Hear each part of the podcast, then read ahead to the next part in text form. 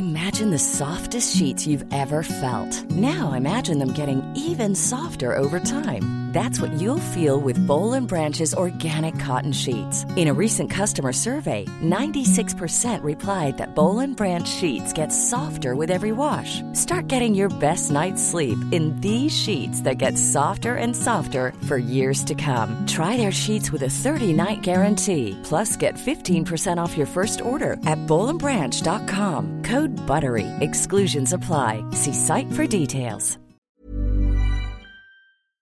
Putin anuncia sus planes para que el comercio entre Rusia y Asia y África y América se efectúe en yuanes y no en dólares. ¿Peligra la hegemonía del dólar como moneda internacional de reserva? Veámoslo.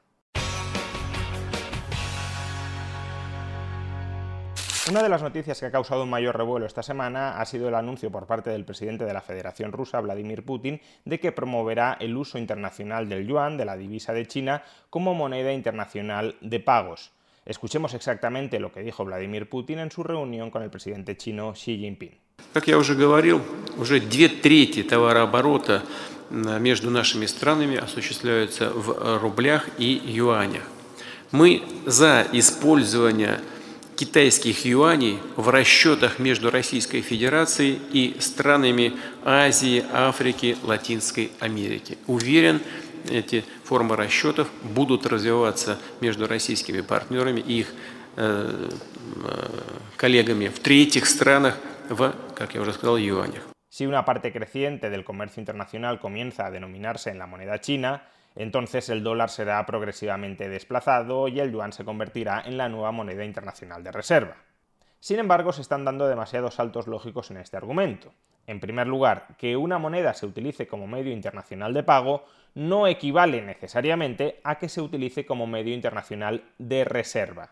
La moneda de pago simplemente es aquella divisa en la que el vendedor de un bien o servicio acepta cobrar la venta de ese bien o servicio, pero que cobre esa venta en una determinada moneda no equivale necesariamente a que vaya a mantener esa específica divisa dentro de su saldo de tesorería.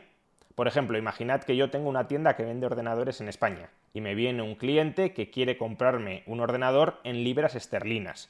Yo no quiero libras esterlinas para nada, no quiero mantenerme invertido en libras esterlinas, lo que quiero son euros, o a lo mejor incluso dólares, pero no libras esterlinas.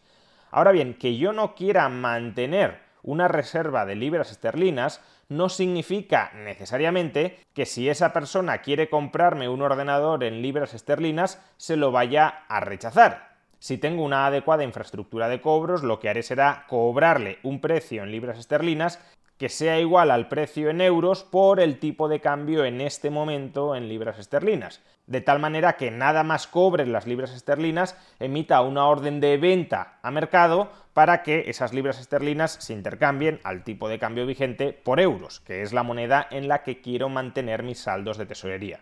Por tanto, que el yuan se pueda convertir en la moneda de pago en Asia, en África o incluso en Hispanoamérica, no significa necesariamente nada. Siempre y cuando los ciudadanos o los gobiernos de esos países no quieran mantener su liquidez en forma de yuanes, no quieran mantener saldos de tesorería en yuanes, sino en otra moneda internacional como pueda ser el dólar, lo único que ocurrirá es que nada más cobren en yuanes, revenderán contra dólares y atesorarán dólares. Pero imaginemos que el objetivo de Putin y de Xi Jinping no es solo que el yuan se convierta en una moneda internacional de pagos, sino también en una moneda internacional de reserva, porque la hegemonía global del dólar es la hegemonía como moneda de reserva, insisto, no como moneda de pagos que también tiene hegemonía como moneda de pagos, pero eso no es lo crucial, eso no es lo sustancial, eso no es lo que facilita la financiación extremadamente barata de la economía estadounidense. Pero ¿realmente China tiene intención en el corto o incluso en el medio plazo de que su moneda se convierta en una divisa internacional de reserva que pueda terminar desplazando al dólar? Tengo serias dudas de que esto sea así, porque para que esto sea así, China tendría que afrontar una serie de reformas que probablemente las élites políticas chinas no deseen en estos momentos.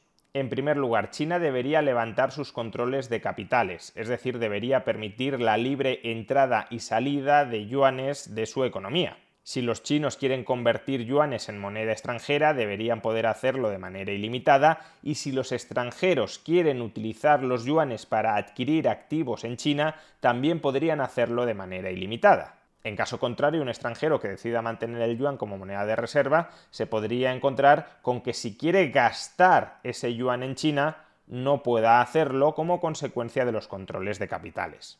Y claro, si tienes una moneda de reserva para poderla utilizar como quieras, cuando quieras, y te encuentras que en un determinado momento no la puedes utilizar como deseas, mala moneda de reserva es esa. De ahí que para incentivar el apetito inversor en yuanes como moneda de reserva haya que levantar los controles de capitales que hoy en día existen en China. En caso contrario, otras monedas internacionales cuyos estados no las someten a controles de capitales, por ejemplo, el dólar, los estadounidenses pueden utilizar sus dólares para comprar cualquier moneda internacional y los extranjeros pueden utilizar sus dólares para comprar cualquier tipo de activo en Estados Unidos, esas monedas internacionales que no se sometan a controles de capitales serán más competitivas como moneda de reserva que el yuan. ¿Está dispuesta China a dar barra libre a sus ciudadanos para que puedan vender yuanes de manera ilimitada y a los extranjeros para que puedan comprar activos chinos en China de manera ilimitada? Probablemente no, porque eso atentaría contra la planificación indicativa que ha caracterizado a la economía china durante las últimas décadas. Es decir, no una planificación absoluta de su economía, ni muchísimo menos, pero sí la planificación de ciertas directrices generales hacia las que orientar la economía. Y si se liberalizaran totalmente las relaciones económicas exteriores de China con el resto del mundo, eso significaría que Cool fact a crocodile can't stick out its tongue. Also, you can get health insurance for a month or just under a year in some states. United Healthcare short term insurance plans, underwritten by Golden Rule Insurance Company, offer flexible, budget friendly coverage for you. Learn more at uh1.com. Hiring for your small business? If you're not looking for professionals on LinkedIn, you're looking in the wrong place. That's like looking for your car keys in a fish tank. LinkedIn helps you hire professionals you can't find anywhere else, even those who aren't actively searching for a new job but might be open to the perfect role. In a given month, over 70% of LinkedIn users don't even visit other leading job sites. So start looking in the right place. With LinkedIn, you can hire professionals like a professional. Post your free job on linkedin.com slash people today. One size fits all seemed like a good idea for clothes Nice dress. Uh, it's a it's a t-shirt. until you tried it on. Same goes for your healthcare.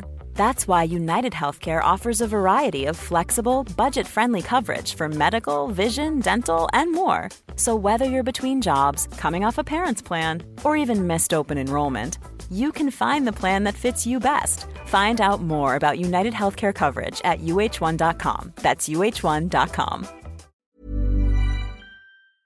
pierdes autonomía para planificar, aunque sea indicativamente, tu economía, porque las relaciones exteriores que no controlas supondrían una restricción a lo que puedes hacer o no hacer dentro del país. No solo eso, imaginemos que efectivamente China levanta sus controles de capitales y paga, por tanto, desde el punto de vista del Partido Comunista, el peaje de no tener un control potencial pleno sobre la planificación indicativa de la economía.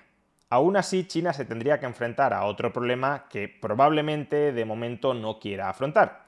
Y es que aquellos países que suministren una moneda internacional de reserva van a exhibir una tendencia muy fuerte a incurrir en un déficit exterior.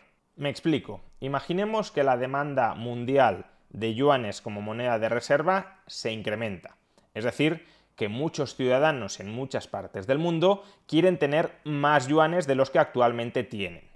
¿Y cómo puede el resto del mundo conseguir en términos netos más yuanes? Solo hay una forma, y es que China se los suministre. ¿Y China cómo les va a suministrar yuanes al resto del mundo? ¿Se los va a regalar generosamente? Obviamente no, porque si regalas yuanes y no hay controles de capitales, esos yuanes se pueden utilizar para comprar partes de tu economía, es decir, estarías regalando tu economía. La única forma que tiene China o cualquier otro país, también Estados Unidos, de suministrar yuanes o dólares, la moneda internacional de reserva que toque, al resto del mundo, es incurrir en déficits exteriores. o reducir sus superávits si estos son muy abultados, claro está. Si China compra al resto del mundo más de lo que el resto del mundo le compra a China, es decir, si China tiene que pagar más de lo que cobra, la diferencia entre sus pagos al exterior y sus cobros al exterior se saldará como en yuanes. Los yuanes, por tanto, tenderán a salir de China para incrementar las tenencias de yuanes del resto del mundo, porque eso es lo que quería el resto del mundo, tener más yuanes. Esto tenderá a suceder con independencia de si las autoridades chinas crean o no crean más yuanes.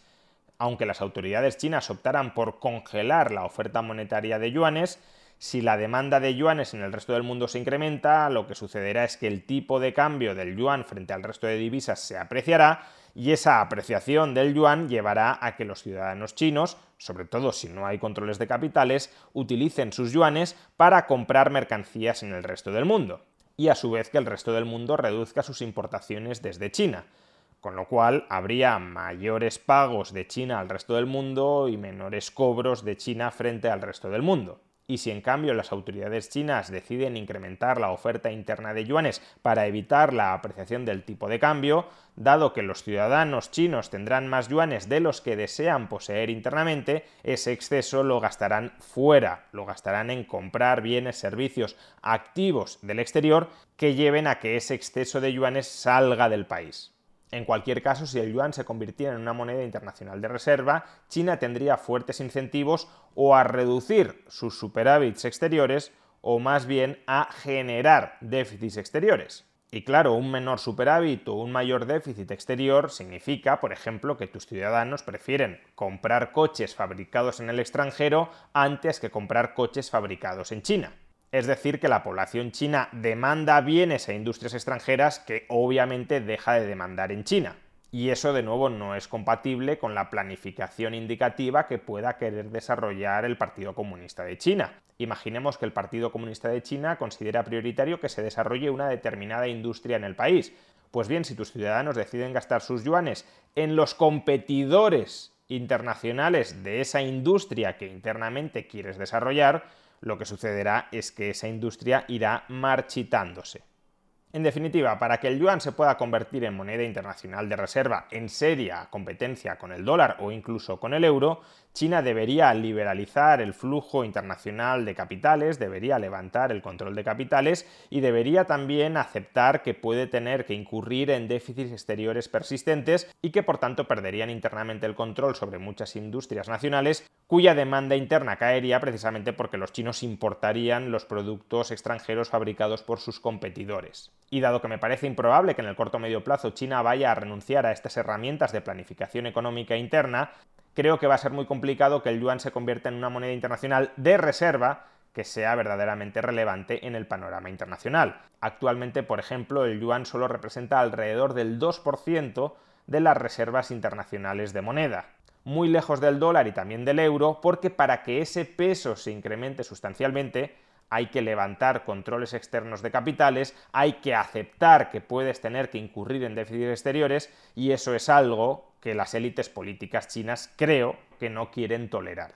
Y si es así, por mucho que Putin y Xi Jinping promuevan dentro de sus áreas de influencia que el comercio internacional deje de denominarse en dólares y pase a denominarse en yuanes, si meramente consiguen elevar al yuan al estatus de moneda internacional de pagos, pero no de moneda internacional de reserva, no van a cambiar en el panorama financiero global demasiadas cosas en ese corto y medio plazo.